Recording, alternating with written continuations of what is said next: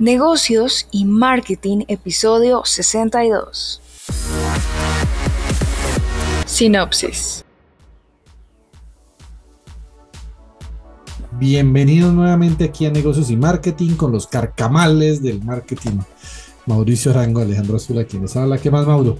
¿Qué más, Alejo? ¿Cómo va la causa? Bien, bien, bien. Nuevo episodio aquí con cosas chéveres. Hablamos de muchas, de muchas cosas. Terminamos hasta hablando de Colombia, tierra querida. Te voy a tocar poner la canción y todo por ahí, ¿no? Estaremos hablando de todo eso, sí. Em, estaremos hablando de hacer empresa, estaremos hablando de superar retos, estaremos hablando de filosofía. le, dio, le dio palo a Bad Bunny, o sea, pasó de estaremos hablando mal de Bad Bunny. pero, pero no, buen episodio, un buen invitado eh, de Ecuador para el mundo, pero en este caso para Colombia. Nos vino aquí a compartir muchas cosas de tecnología para empresas, pero sobre todo de, de, de cómo tercerizar ciertas cosas y de ese conocimiento de un empresario que ha estado en dos países, que ha estado en el mundo corporativo con una empresa del tamaño de Oracle y luego ya lanzándose solo al ruedo, ¿no? Sí, yo creo que aprendizaje y humildad por todos lados, lo que sirve. entonces vamos a escuchar a ver este nuevo episodio 2 de temporada 3. Vamos adelante, vamos.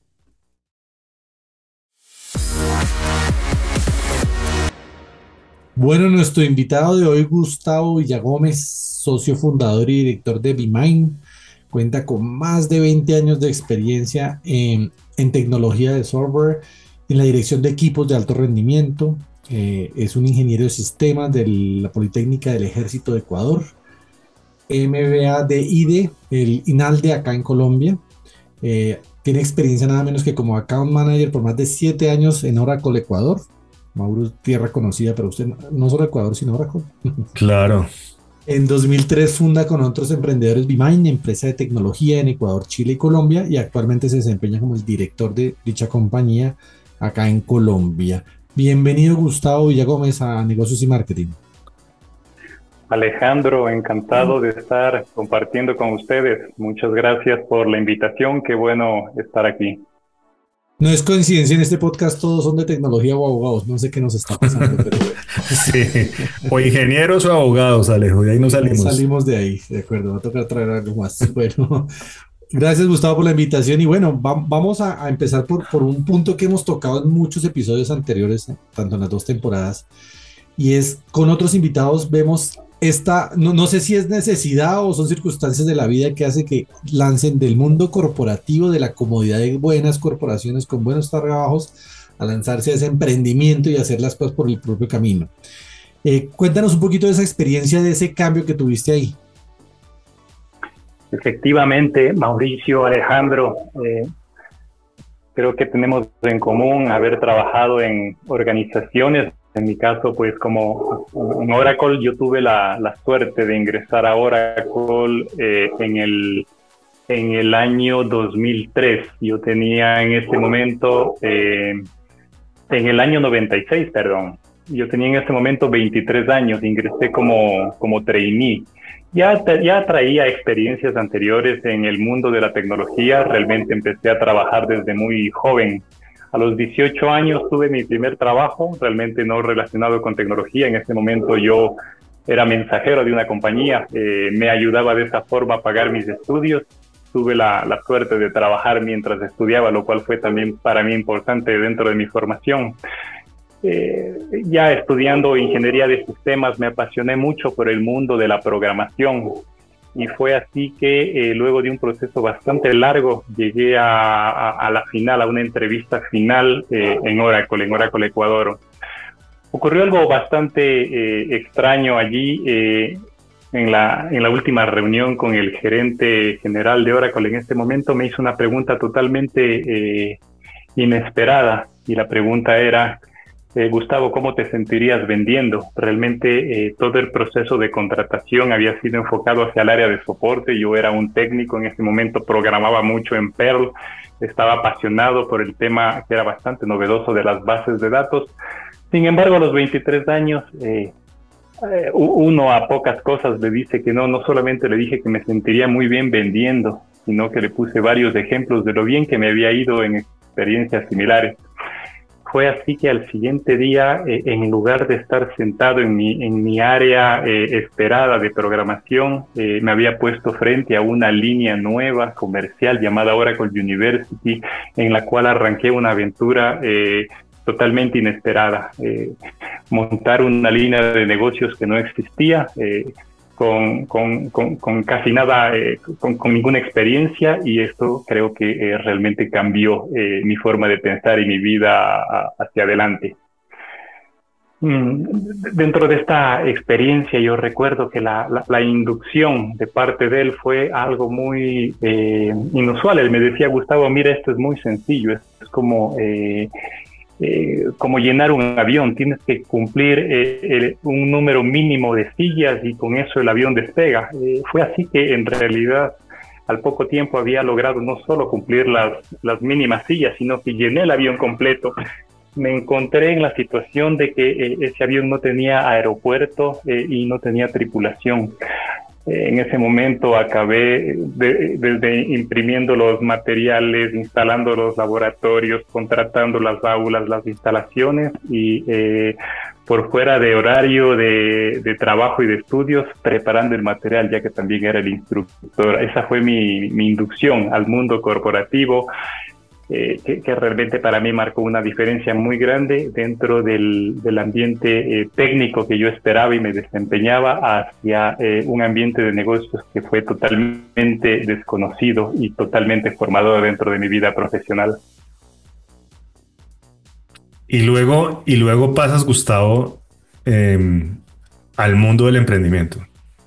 O sea, pasas de una multinacional que conozco bien porque compartí, y creo que tendremos que ampliar eso porque yo también trabajé en la misma unidad, pero en Colombia por los mismos años.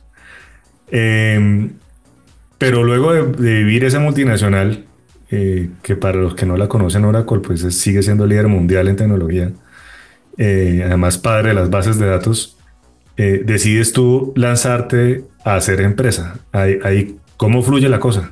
Lanzarse al agua, como decíamos. Sí, eh, tal vez ese proceso haya sido eh, un tanto inusual, Mauricio, y, yo tendría que comentarles cómo era, cómo era yo en esos, en esos tiempos. En realidad, mm, eh, yo, yo, hacía un chiste internamente en Oracle porque año tras año eh, fui ascendiendo en la organización. Arranqué de trainee y, eh, y, al séptimo año era el gerente de territorio para gobierno. Eh, Oracle en ese tiempo tenía un estilo muy del Silicon Valley en el cual los, las personas, los, los, vendedores, tenían que cumplir una cuota. y esa cuota o se cumplía o habría alguien más que pudiese hacerlo. Yo, yo, hacía un chiste y el chiste era que realmente yo iba ascendiendo no porque fuese bueno, sino porque en las sillas eh, superiores la, gente no duraba. y finalmente en mi entusiasmo eh, me, me, me, postulaba para esas sillas y de forma natural iba, iba subiendo. Realmente debo confesar que el mundo corporativo no fue algo eh, para lo cual yo me haya logrado adaptar como, como el resto de mis compañeros. Y, en realidad me sentía un poco extraño dentro de ese ambiente. Eh, tal vez yo era eh, en ese momento de mi vida demasiado irreverente para lo que se requiere en el estándar de un ejecutivo, de una organización de ese tipo. Pero tenía una ventaja, a pesar de que en ocasiones mi, mi, interrelación con mis jefes pudiese no ser del todo fluida, en realidad eh, los números se daban. Tenía, tenía éxito con los resultados eh, hubo, hubo un negocio especial que recuerdo eh, en Ecuador, que fue el negocio más grande que se cerró en la subsidiaria y, tuve la suerte de cerrarlo yo en este momento. Hablábamos de un negocio de 2.5 millones de dólares, que dentro de la situación que tenía la subsidiaria era un negocio importante. Y el día siguiente eh, del cierre de ese negocio, Oracle tomó una decisión y la decisión fue cerrar la subsidiaria. Nosotros no lo sabíamos como empleados, pero en realidad eh, allá arriba habían decidido que manejar la operación desde Colombia era más conveniente. Y eso fue tal vez una de las mejores eh, cosas que me llegó a ocurrir a mí. Eh, me sentí finalmente eh, obligado a tomar una decisión que venía sintiéndola desde hace mucho tiempo. Debo confesar, yo no nunca logré adaptarme a la vida corporativa, no por el hecho de haber trabajado en una gran multinacional como Oracle, de la cual tengo solamente gratitud por todo lo que aprendí allí, pero realmente eh, mi, mi, rumbo siempre lo supe, eh, no, era, no era seguir el camino trazado eh, por, por algún corporativo. Siempre, siempre me sentí muy contento en la aventura y en vivir los resultados, eh, ya sean producto de, eh, de los aciertos o de los errores, producto de mis decisiones. Y tener este momento, eh, verme obligado a, a, definitivamente arrancar un camino propio, para mí fue una gran noticia. El 2003 arranqué junto a otros tres ex empleados de Oracle esta aventura que en este momento se llamaba Business Mind y que hoy se llama BeMind y que realmente para mí ha sido eh, un, antes y un después. Eh, actualmente BeMind es algo que eh, personalmente me define y ha sido una, una, una, una, aventura, un, camino de, de, evolución eh, y en realidad se dio de una manera muy, muy natural. Digamos que eh, fue algo que se acomodó hacia algo que internamente lo había deseado siempre, aunque mientras estuve en ese corporativo en ocasiones era difícil reconocer que tenía este deseo interno. Qué interesante, interesante. De, una, una, situación que no diría problemática, lo que resulta es una gran oportunidad de un proyecto de vida entero. Eh, bueno, Gustavo, eres, Eres ecuatoriano, estudiaste y trabajaste allá y sin embargo te la has jugado completamente por Colombia, viviendo, invirtiendo, trabajando en este país al que no le faltan los problemas, ¿no? Eh, ¿Por qué esta apuesta por este país? Mm, esa, pregunta eh, me la hice muchos años, muchas veces desde que llegué a este país, eh, Mauricio. Mm, Mira, eh, yo, te, yo te haría una pregunta que me ayudaría a responderte. Eh, ¿Cuál es la razón por la cual eh, una persona sube una montaña? Y, y, personalmente yo creo que una de las razones más, más grandes es por el temor que esa acción representa. A mí me daba mucho miedo eh, y sentía mucho respeto frente a un reto tan grande como cambiarse de país. Cambiarse de país involucra no solamente cambiarse de profesión, es dejar todo un ecosistema y toda una zona de confort atrás y eso hace que uno tenga que enfrentarse a una nueva versión de sí mismo y es la mejor oportunidad para, para redescubrirse, para redefinirse. Mm, si yo hubiese sabido eh, el momento que tomé la decisión que venir a Colombia iba a ser algo tan difícil, eh, qué bueno que no lo supe porque no lo habría hecho. Mm, ¿Por qué me vine a Colombia? Eh, cuando yo trabajaba en Oracle, la, la conexión con Colombia era muy grande. tenía yo muchas capacitaciones acá y me ocurría algo cuando aterrizaba en Bogotá. Eh, yo recuerdo que en ese momento eh, Bogotá era incluso un poco más complicada que el día de hoy en el tema de movilidad. Estaban haciendo muchas obras eh, a nivel del Transmilenio y desde que uno tomaba la Avenida del Dorado podía resultar en ese instante no la ciudad más atractiva pero poco a poco empecé a entender a la sociedad colombiana y empezó, empecé a sentir algo en, en, el entorno cultural eh, que, que, a veces eh, creo yo que el mismo colombiano eh, suele no ser tan consciente de que lo tiene. Toda esa, toda esa cultura y esa sensación que ustedes la reflejan en una frase que incluso hace parte de una canción, que es el, el echao pa'lante. Eh, yo sentía un ambiente de transformación en Colombia. Eh, el momento que yo llegué acá había un movimiento de cambio muy grande en Colombia, eh, desde una época no tan fácil, un tanto oscura, hacia una época de, de, mucho cambio y había un ambiente empresarial de muchísimo optimismo. Los medios, el empresariado, eh, las empresas irradiaban optimismo y eso era algo que contagiaba y fue algo que a mí me, a mí me atrapó.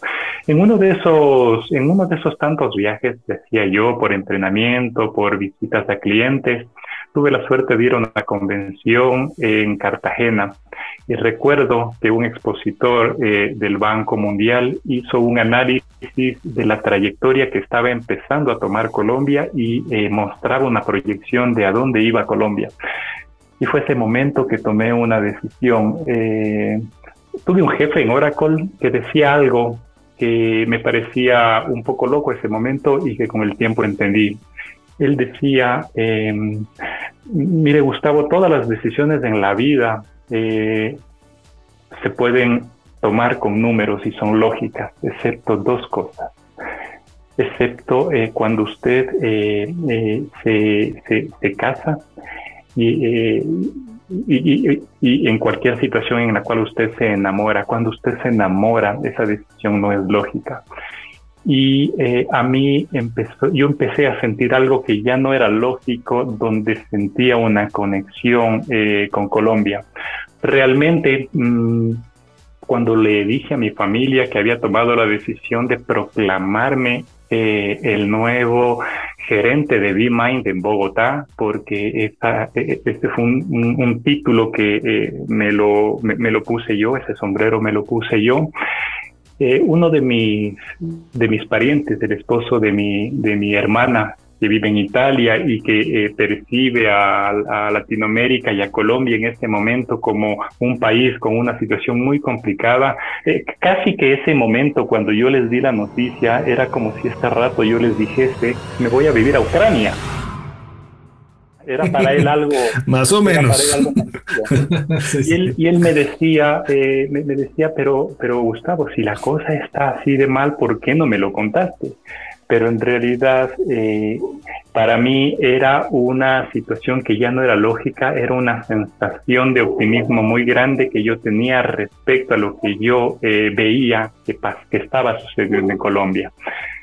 Mm, más adelante, cuando llegué a Colombia, empecé a, entender un poco más eh, qué es Colombia, cómo es su gente, cómo es su cultura, cómo es su comida, eh, y, empecé a, percibir que había una unión de muchos factores que eh, generaban un buen entorno para, para crear algo, para crecer, para, para emprender. Y bueno, tuve mucha suerte, creo que con el tiempo eh, terminé confirmando que esa decisión, que en su momento no fue nada lógica, terminó siendo una de las mejores decisiones profesionales que pude haber tomado en mi vida. En el primer episodio de esta temporada, Gustavo, hablamos un poco de política, algo no muy dado acá, porque nuestro es empresa, pero, pero sin duda en este momento hay incertidumbre en Colombia, por lo menos para los empresarios, algunos tienen hasta pesimismo. ¿Qué lectura le das tú a eso? ¿Cómo ves el panorama actual en Colombia respecto de cómo lo veías antes? Mm, bueno, eh, mira, yo hace un tiempo tomé una decisión y fue eh, dejar de, escuchar, eh, dedicarle mucho tiempo a los noticieros. Ya, ya no lo hago, tengo ya el típico resumen que me da la pastilla de cómo van las cosas. Eh, sin embargo, yo sigo siendo optimista como lo fui el primer día que aterricé en este país. Mm, de hecho, eh, creo que lo que está pasando es bastante bueno. Colombia venía en una tendencia eh, ya muy marcada de un solo lado. Eh, el pluralismo que demanda el mundo actual está muy en sintonía con lo que hoy está ocurriendo. Creo que de cambios solamente pueden llegar cosas buenas. creo que Colombia tiene también una estructura muy equilibrada entre el sector privado eh, el, el, sector público y creo que Colombia va a poder sortear muy bien todos los retos que se vienen por delante. No es tampoco eh, en vano eh, lo que reflejan los números, ¿no? Eh, si nosotros miramos a nivel de, del crecimiento de la economía, del PIB, nos damos cuenta que, en, que Colombia viene creciendo incluso más que países que han sido tradicionalmente ejemplares. Hablo, hablo de que eh, Perú en las últimas épocas venía creciendo de manera importante, Chile siempre ha sido un referente y Colombia eh, se mantiene por encima de esos crecimientos a nivel de PIB. Incluso dentro de la situación política actual, si nosotros miramos cómo viene esta evolución en el primer semestre del año, vemos que todavía es favorable. Por supuesto, hay retos enormes asociados al tema de la inflación, eh, pero nosotros desde el sector privado creo que eh, tenemos la, obligación y siento que como sociedad lo estamos haciendo, debemos apoyar, debemos confiar, por supuesto debemos eh, intervenir, debemos participar, levantar nuestra voz cuando sea el caso de hacerlo en el propósito de ayudar a la sociedad. Pero creo que en el fondo Colombia tiene algo que es es valioso y, es que en realidad cuando lo comparamos con otros con otros países pienso personalmente que a pesar de las discrepancias todavía hay un ambiente de, de, co-creación. Aquí no, no, no se trata de que eh, si yo no voté eh, por tal partido por tal candidato eh, voy a desear que a ese que a esa tendencia que es distinta a la, a la mía eh, le vaya mal. No, creo que hay una madurez que Colombia tiene socialmente este momento que permite ser eh, pluralista y que sin duda dentro de, dentro de lo que es un cambio va a lograr que la sociedad salga fortalecida.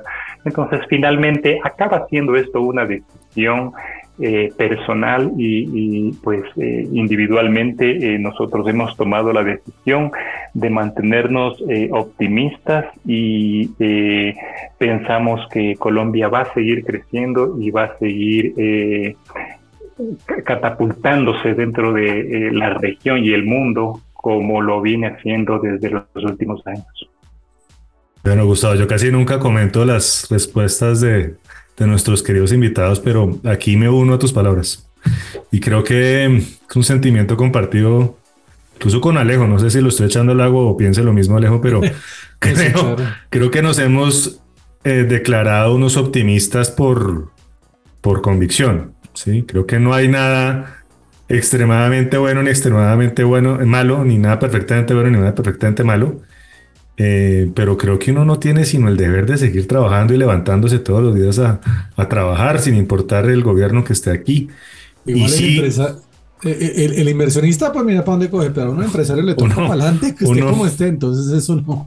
Uno empresario trae una cola grande y, no hay nada que hacer, entonces me, me identifico plenamente con tus palabras. Pero bueno, tienes mucha experiencia atendiendo clientes de múltiples sectores, tamaños, industrias en palabras sencillas que pudiera entender mi mamá, ¿cuáles serían esos principales retos tecnológicos, Gustavo, que tú ves eh, a los que se van a ver enfrentados actualmente las organizaciones en general?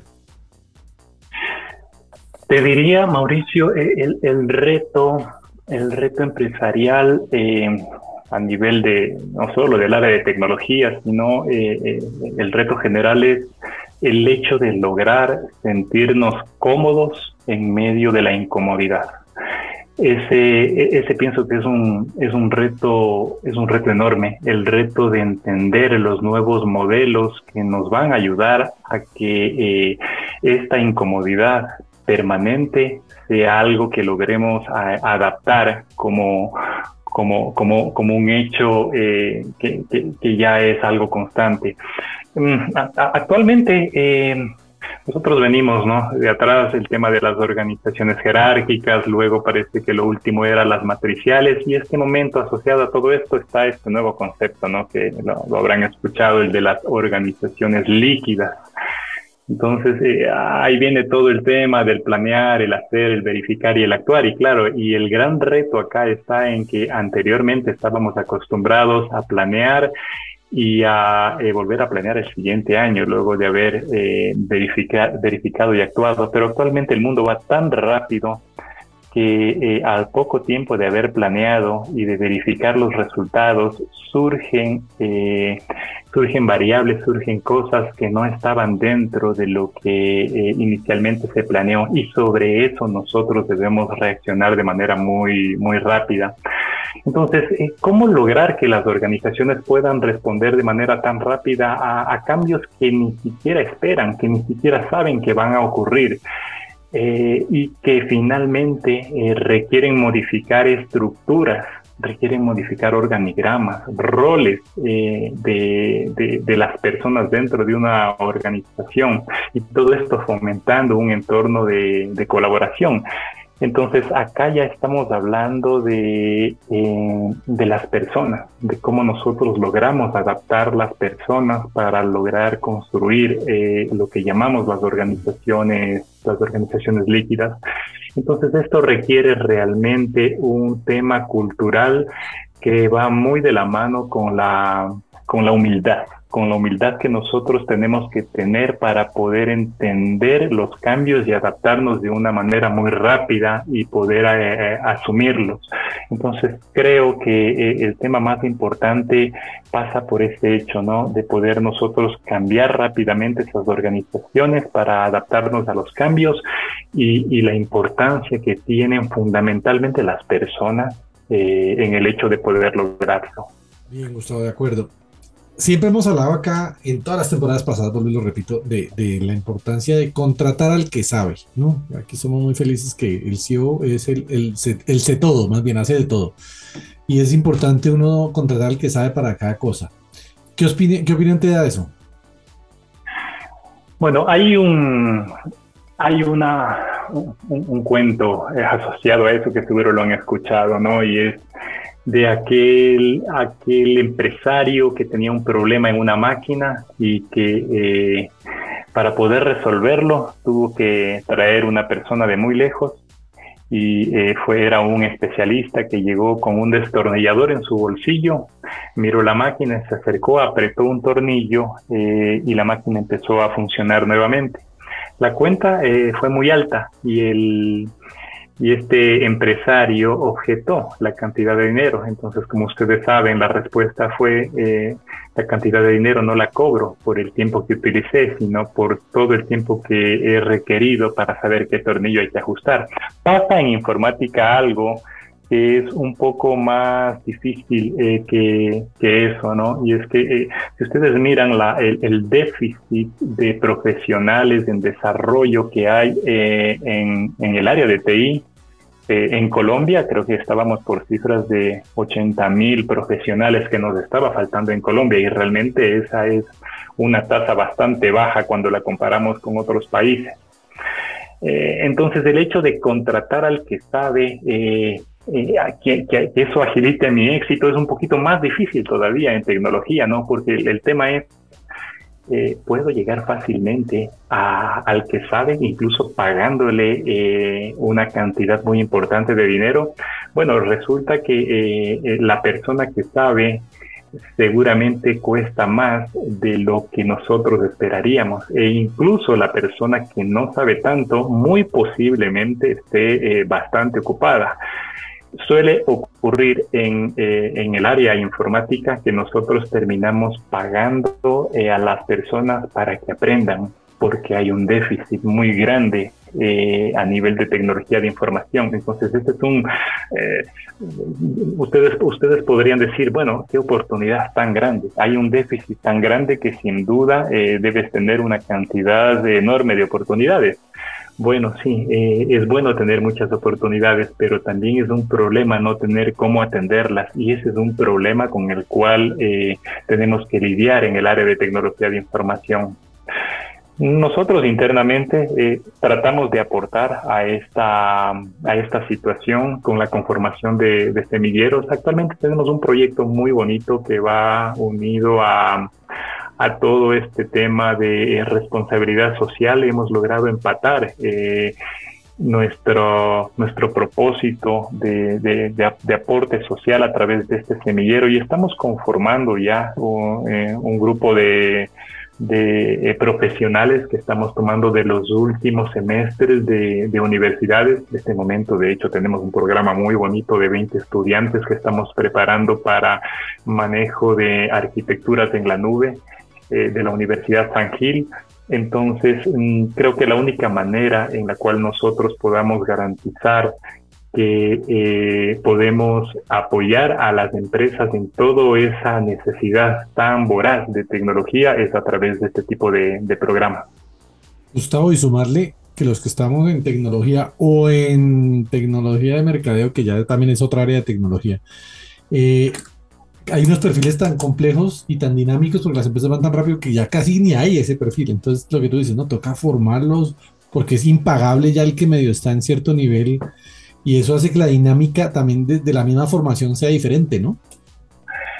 Es así, es así, eh, Alejandro, y esto, eh, claro, acaba conectando con lo que hablábamos anteriormente, ¿no? De, de, lo que son estas organizaciones ágiles que tienen esa capacidad de reaccionar frente a la provisión de tecnología que ni siquiera se sabe que se va a necesitar. Entonces, ese es un, ese es un, reto adicional, ¿no? Que tenemos en la industria que yo no sé, Alejo. Todos quieren ser Bad Bunny. Todos quieren ser influencers. Yo, sé que estoy sonando como sonaba mi abuelo. Qué, qué, ya se nos vienen los años. Podemos ambientarlo con el camino de la vida. sí, sí, yo sé que ese comentario estuvo un poco anacrónico, pero es que es en serio. Chinos, pónganse a estudiar otras cosas. O sea, está bien, pero no todo puede ser reggaetón. Pero bueno, avancemos. Em, en palabras sencillas, Gustavo. Em, de tal forma que cualquier persona pueda entender, cuéntame, ¿qué hace BeMind? ¿A qué se dedica BeMind? Bueno, eh, esa, es una pregunta eh, para una persona de tecnología podría tener una explicación eh, muy difícil de entender que para un usuario final. Entonces voy a tratar de resumírtela para alguien no tecnológico. Nosotros tenemos un eslogan que es muy sencillo y es simplificamos IT. Eso es lo que nosotros hacemos. IT en general es muy complejo. Nuestro propósito es simplificarlo. Mm, Realmente lo que nosotros hacemos es operar los centros de cómputo de nuestros clientes. Eh, hacemos el outsourcing, hacemos la administración delegada de esos, de esos centros de datos. Claro, lo hacemos con el propósito de, automatizarlo.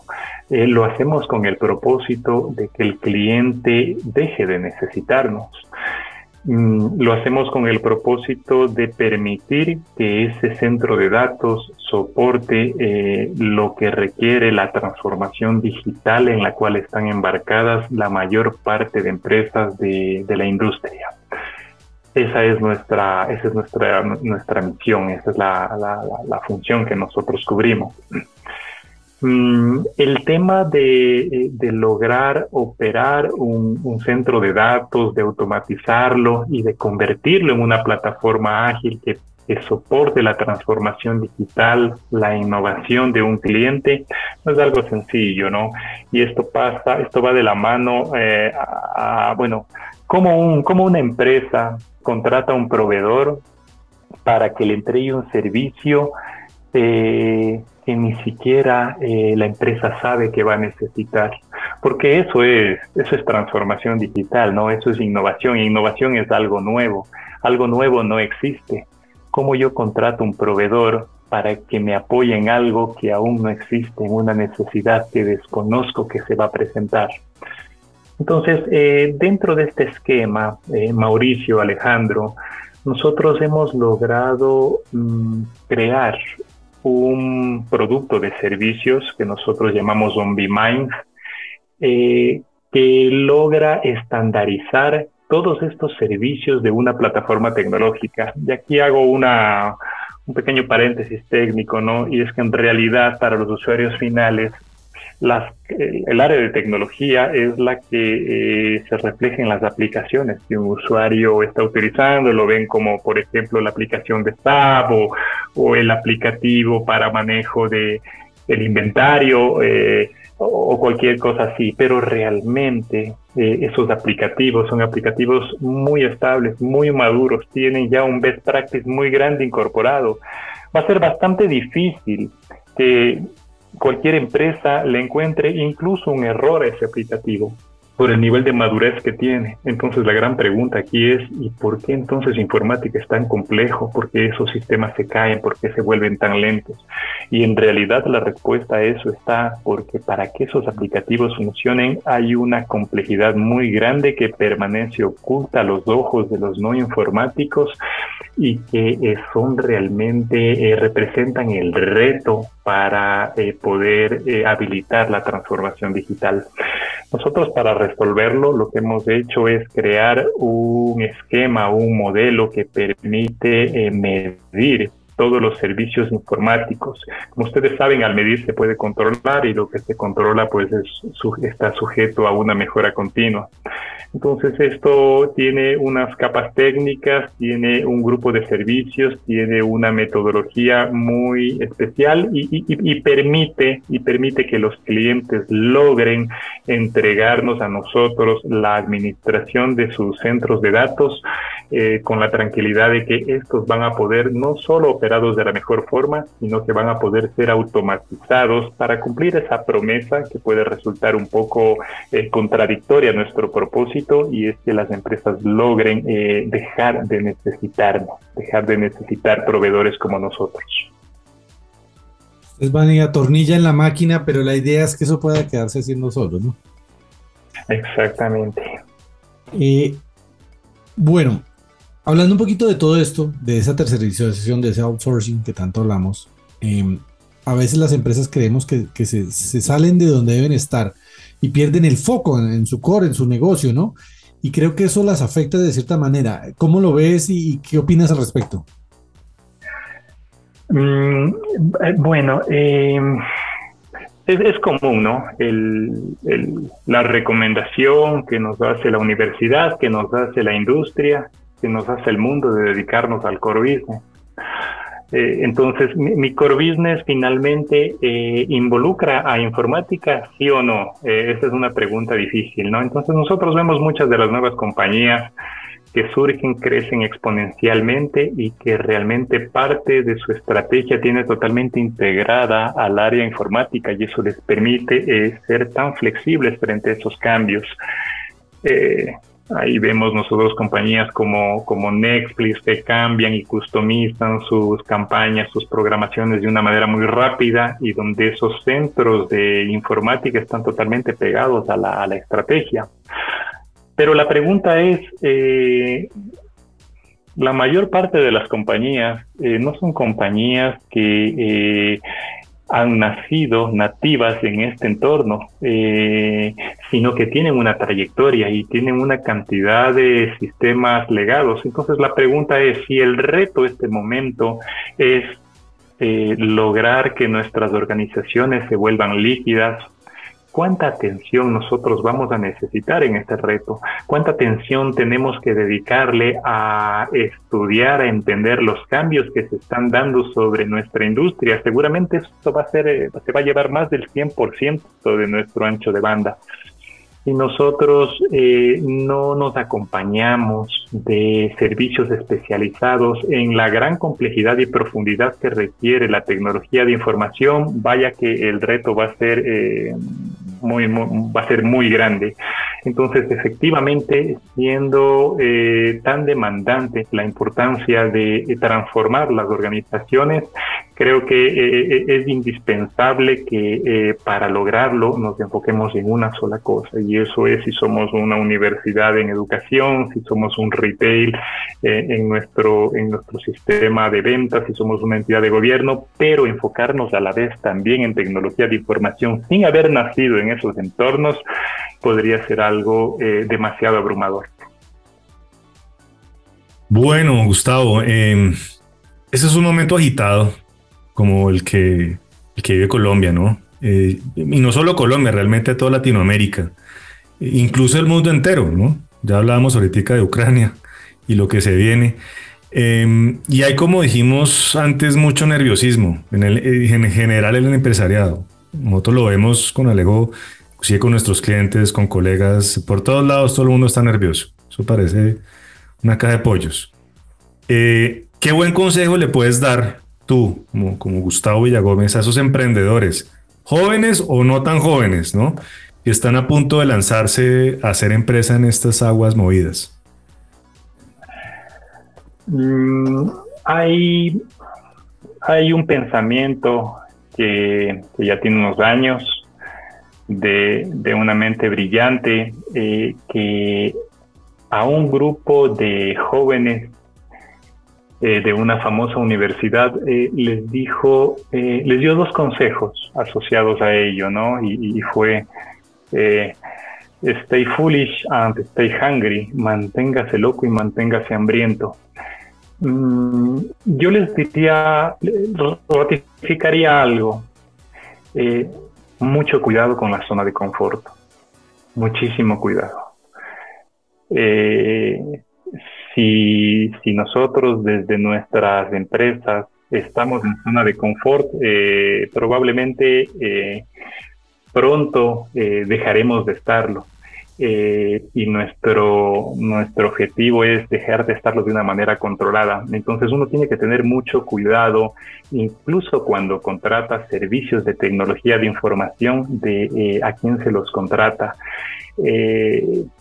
Si nosotros estamos en la necesidad de transformar, de convertir nuestras organizaciones, mm, nosotros tenemos que rodearnos de proveedores que estén en esa misma sintonía.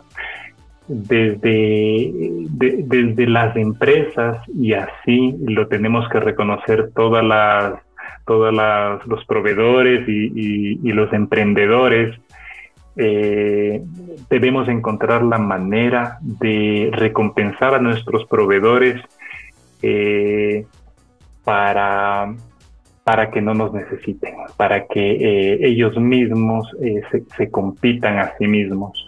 El, modelo tradicional de contratación de tecnología de, información en eso eh, es un poco injusto para las compañías porque generalmente el servicio que se entrega es un servicio de caja cerrada.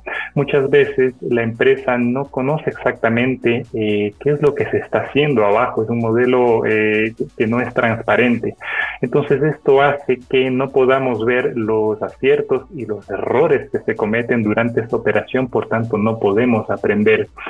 Entonces, finalmente, el, objetivo que nosotros tenemos acá como empresas eh, y como emprendedores es siempre identificar, eh, siempre luchar por eh, llevar a nuestros clientes a una zona de tranquilidad, pero alejarnos lo más que podemos de estar permanentemente en esa zona de confort. Entonces ahí podemos concluir de, lo que hablábamos en un episodio anterior. las crisis también traen, son importantes, son las que nos acuden y todo eso, ¿no? Y también lo que te pasó a ti de pronto cuando tuviste el cambio de Oracle, fíjate que de ahí renacen otras cosas, ¿no? Sí, sí, Alejandro, es, así. Y mira, sin, irnos tan lejos, eh, había, les había nombrado esta crisis aparente de eh, la terminación de Oracle. Les pongo otra sobre la mesa. Mm, debo reconocer que uno de los principales eh, motores de B-Minds eh, fue el año 2020, fue, fue el COVID. Mm, nosotros veníamos eh, en una situación de crecimiento lineal, una situación realmente de tranquilidad, y de repente el 2020 nos encontramos que una de las líneas eh, nuestras dependía absolutamente de la presencialidad. Y, vaya reto que esa línea era la que inyectaba el flujo de caja a la compañía. Eh, en este momento les puedo decir yo que eh, así como en su momento la formación de B-Mind vino de una crisis, eh, la creación de esta nueva línea de negocios que hoy tenemos y que está permitiendo este desarrollo exponencial que la compañía está teniendo. Eh, el año, el, actual año, la compañía a esta fecha ya ha duplicado las ventas que tuvo todo el 2021 es únicamente el resultado de haber logrado eh, reinventarnos durante el 2020.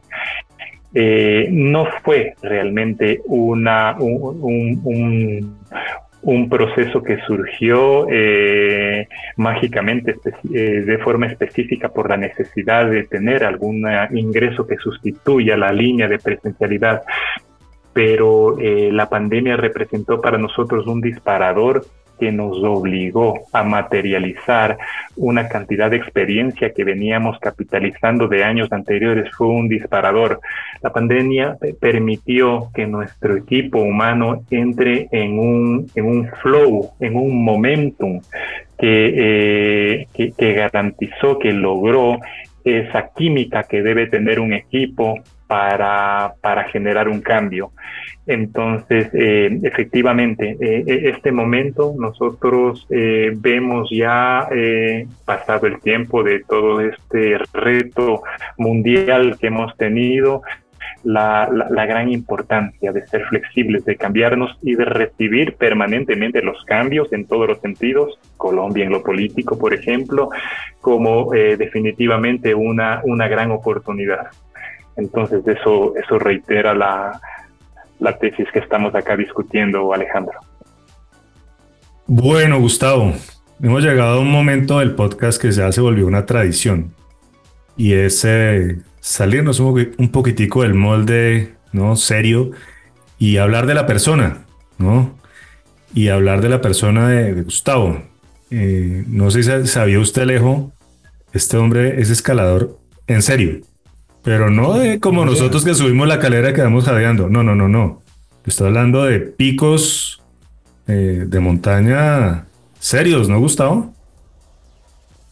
Mm, bueno, eh, yo, yo nací eh, en un pueblo de la costa de Ecuador, Mauricio, y yo, yo, yo, recuerdo que desde, desde pequeño sentía sentía mucho respeto, eh, sentía miedo realmente por esas montañas que me contaban que había en la sierra del Ecuador.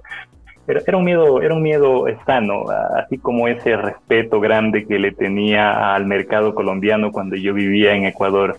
Y efectivamente, a veces esos contrastes, esos cambios generan que pasen cosas buenas. Cuando yo fui a, a Quito a estudiar la universidad, eh, tenía un problema y es que me costaba bastante concentrarme eh, desde donde yo estudiaba porque había un paisaje espectacular que todavía lo tengo en la mente.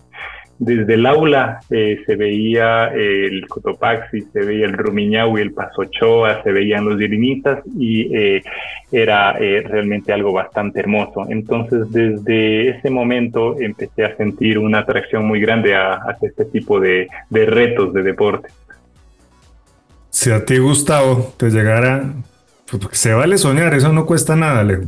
Entonces, llegar aquí en National Geographic y te dice, Gustavo, te has, sido acreedor a un premio y te vamos a costear una, una expedición con un equipo profesional a uno de estos tres picos. Escoge uno. Y son Everest, K2 o Makalu. La respuesta es sencilla, Mauricio. Yo tomaría mi mochila y con toda seguridad me seguiría yendo al Cucuy con más tranquilidad y más felicidad que a ninguno de esos picos. Mira, esa es una pregunta eh, personal que me haces. Eh, yo, eh, antes de entrar al, al mundo informático, eh, yo me financié eh, mis estudios eh, guiando. Yo llevaba extranjeros y los llevaba al Cotopaxi, al Chimborazo. pero llegó un momento donde me daba cuenta que para mí era complicado que me pagaran por esa actividad.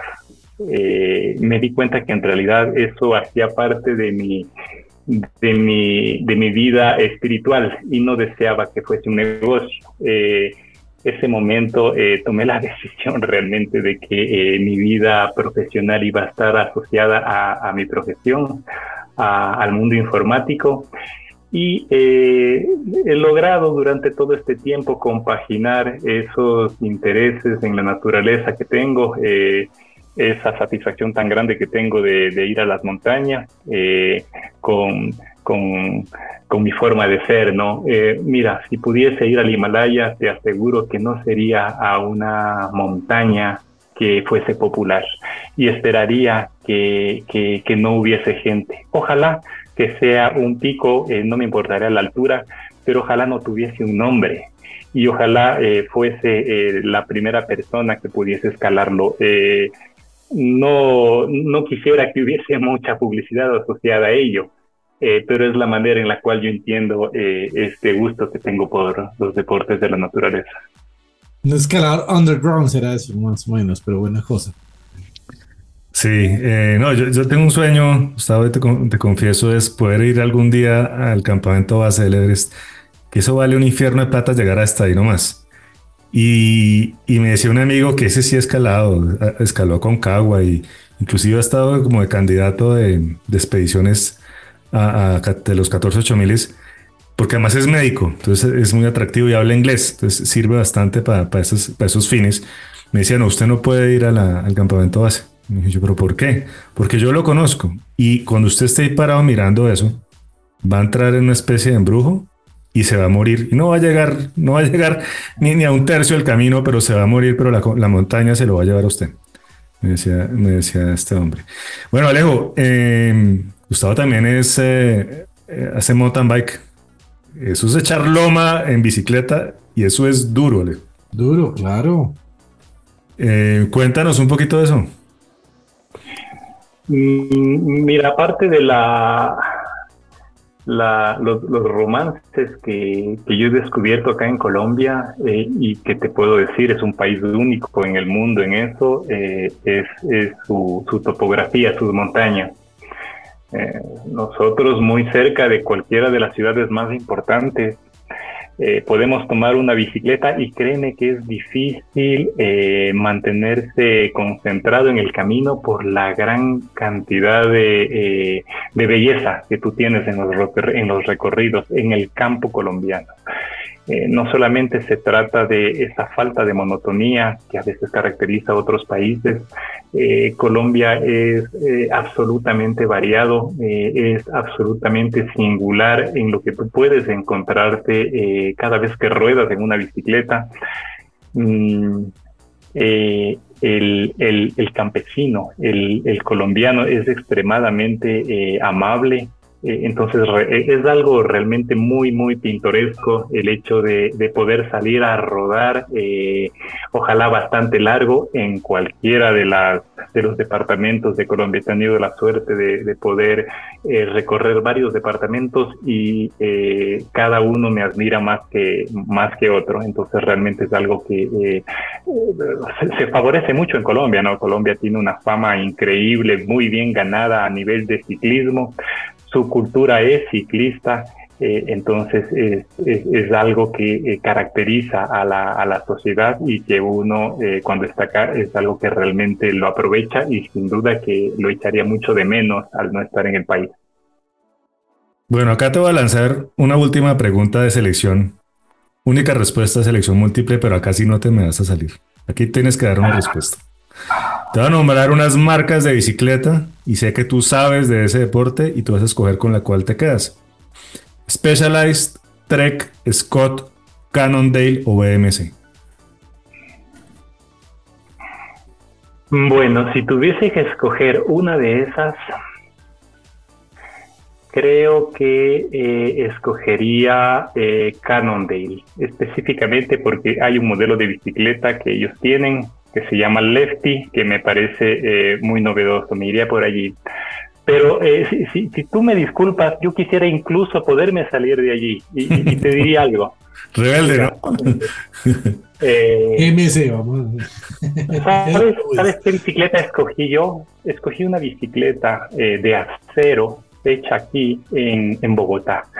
es una bicicleta hecha por una eh, familia que tradicionalmente ha construido bicicletas y las hizo para todos los campeones bogotanos de hace mucho tiempo. Por supuesto, vino la China con tremendos precios y eh, les complicó la ecuación. Sin embargo, han sabido diversificarse y hoy construyen bicicletas a la medida. Eh, yo tengo una bicicleta hecha con ellos. es esta fábrica de la familia Duarte Eh, la, bicicleta es eh, una extensión del cuerpo de uno mismo y es mejor que, eh, que tenga algo que la conecte con la geografía en la cual uno rueda. Entonces yo prefiero, aunque tengo, soy, soy muy fanático, ¿no? Y tengo, tengo una Specialized, tengo una Scott, tengo una Cannondale, pero realmente mi bicicleta favorita es la bicicleta de acero, no es de titanio, que es construida en Bogotá. Ya pues, Alejo. ¿Le conocía esa, esos fabricantes, Mauro? Duarte sí, eh, pues él fue de hecho creo que fue un gran ciclista, una familia de ciclistas. Eh, sí, pero me sorprende la respuesta. ya me dejó con la, con la intriga, voy a ir a echarle una mirada. Eh, Gustavo, muchas gracias. Muchas gracias. una charla muy amena y, y, me parece de mucho aprendizaje. Sí, mucha enseñanza, Gustavo, ¿verdad? Muchas gracias. Eh, Mauricio, Alejandro, gracias a ustedes. He tenido la, suerte de vincularme eh, muy recientemente al contenido que ustedes están desarrollando. Créanme que en las eh, tres audiciones que hice me cautivó. Eh, lo voy a seguir escuchando, creo que voy a seguir con todas esas temporadas que, que ustedes tienen. Creo que es un, creo que es un gran aporte de mucho valor. les agradezco mucho por haberme considerado dentro de, del aporte que, que, puedo hacer desde mi, desde mi experiencia y no duden en que eh, lo que podamos hacer desde, desde BMI, pues con mucho gusto estaremos dispuestos a seguir acompañando dentro de esta eh, gran función que ustedes están cubriendo eh, con este contenido. Gustavo, ¿cuál es eh, el dónde te consigue la gente? ¿Dónde puede la gente ubicar a BeMind? ¿Cuál es tu sitio web? Llegó el momento de la publicidad política no pagada, pero válida. Claro que sí, nosotros estamos en bemind.com y a través de las redes sociales bajo el eh, la, palabra BeMind con seguridad nos van, a, nos van a conseguir en Instagram, en Facebook, LinkedIn. Entonces estamos totalmente atentos a, poder conversar con ustedes. Como decimos en Colombia, BeMind, B larga, M-I-N-D punto C-O-M. Gustavo, muchas gracias. Por acá siempre será tu casa. Gracias, Mauricio, Alejandro. Un buen día. Gracias, igualmente. En conclusión, buen tema, ¿no? O sea, nos salió mucha cosa hoy. Casi que, casi que no me acaba mi, mi hojita para poner todo lo que nos salió hoy, ¿no? Buen tema, buen tipo, qué sencillez, qué claridad, ¿no? Oye, y me quedé con una cosa antes de entrar en el fondo, pero ¿cómo ven al país de uno las otras personas, no? O sea, uno no valora a veces. Hoy nos dieron una clase de patriotismo. Sí por un ecuatoriano. Yo estoy vendiéndole bicicletas por allá afuera. Y yo vendiéndole bicicletas de afuera. Y además que las tienes, las tiene todas, ¿no? Pero, sí, sí, sí, sí pero, sí, pero, pero vino a hablar de Duarte. Ah, de seguro eh, que no, barata tampoco debe ser esa, me imagino yo. No, no Alejo, no, mejor dicho, ese hombre tiene ahí ni hablar. Bueno. Em, de un problema, una oportunidad. Ah, esto sí es eso yo creo que esa va a ser la frase de esta temporada por como la voy viendo. Pues madre, créanle a eso. Sí, hay gente, decíamos, hay gente que ante un problema se, se acurruca y otra, otra que salta.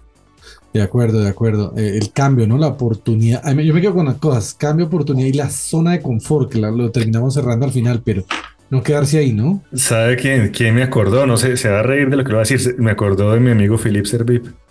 Eh, decisiones por emoción. Decisiones trascendentales y uno diría un ingeniero absolutamente no estructurado, técnico, estudioso, y tal vez en una de sus lecciones más trascendentales de su vida le metes corazón y no lógica. Me acuerdo mucho de, de, Felipe. intuición que hablamos en esa época, ¿no? Sí. Oiga, ¿qué eh, me dice organizaciones líquidas? no, me, eso es lo que voy a estudiar esta semana, Leo. O sea, me parece un tema súper interesante para revisarlo. Eh, y, toca, toca aprender de eso, necesariamente. Un dinamismo cada vez más grande, ¿no? Sí. Hombre, y uno le pregunta por, por Colombia, ¿no? Y que Petro, y uno pone gente que ya, ya, ya vendió todo lo que tenía y se fue, otra que está llorando. No, este nombre es, pues no, hay que, hay que ser optimistas. Me parece que también es bueno el pluralismo. Eh, para adelante, qué, qué optimista por, por naturaleza, ¿no? De acuerdo, de acuerdo. Oiga, me quedo con una que me encantó y la digo casi literal como la dijo, y es que lo que se mide se controla y lo que se controla se mejora. Eso nos Sí. lleva por allá todo lo que hemos hablado de, de la analítica, de los datos. No, es un ingeniero. Eso es un ingeniero y obviamente trabajan en eso, optimización. O sea, usted no puede llegar a un cliente a hacer exactamente lo que el cliente hacía. Usted tiene que llegar a un cliente como ellos y, y optimizar. Eh, humildad. Humildad. Ah, sí, sí. Salió. Está salido en todas las temporadas y en todos los episodios. Toda la gente exitosa normalmente Humilde. es humilde. Eh, ojo con la zona de confort, decía, ¿no? Aguas Sí, movidas. Clave. Que eso inclusive nuestro invitado anterior, eh, Juan Carlos Echeverry, también por ahí lo, lo mencionaba. Clientes en la zona de tranquilidad, nosotros fuera de la zona de confort. Correcto. Eh, Oye, me quedé con eso de- de- del core de negocio, él no lo puso tan claro como de, oiga, no, tercericemos todo, ¿no? Porque es que ya tampoco está tan claro cuál es el core del negocio. Entonces hay que No. sentarse a mirarlo uno bien. eso es caso a caso. Pero bueno, bien. Bien, Eh, bien, ¿no? Bueno, bueno, bueno nuestro episodio. Buen episodio. Ya vamos por el 2 de la temporada 3 eh, y que lo- el- y nos dice el que nos va a empezar a escuchar, entonces ya sería el 17001 que tenemos ahí. Sí, sí, ahí vamos de a poquitos, pero ahí Ahí vamos, ahí lento. vamos. Sí, lento porque voy de afán. Listo, Eh. bueno, Mauro, entonces eh, nos vemos el otro jueves, ¿no? Sí, Y eh, a todos los que nos escuchan, pues ya saben, nos encuentran en negocios y marketing.co, regístrense ahí, nosotros tenemos un newsletter, ahí se les da información, conocimiento, cositas más, más, hasta concursos, cositas más avanzaditas de lo que vemos aquí en el podcast que pueden compartir y en todas las redes sociales como negocios y marketing. Y esperamos traerles mejores invitados cada vez más y, y que esto siga creciendo como va. Entonces nos vemos el próximo jueves. Chao, Mauro. chao, chao.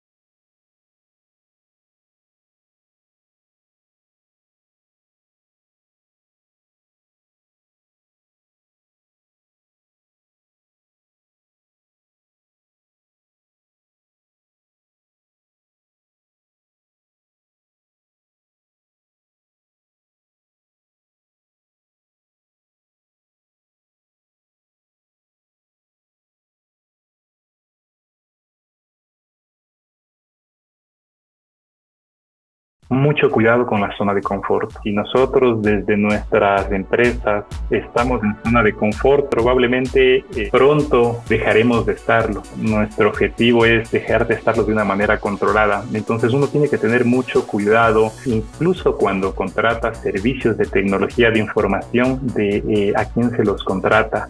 Si nosotros estamos en la necesidad de transformar, de convertir nuestras organizaciones, mm, nosotros tenemos que rodearnos de proveedores que estén en esa misma sintonía. Bueno, nuestro invitado de hoy cuenta con más de 20 años de experiencia en tecnología de software, es un ingeniero de sistemas del Politécnica del Ejército de Ecuador, tiene experiencia nada menos que como account manager por más de 7 años en Oracle Ecuador. En 2003 funda con otros emprendedores Bimind, empresa de tecnología en Ecuador, Chile y Colombia. Bienvenido Gustavo Villagómez a Negocios y Marketing.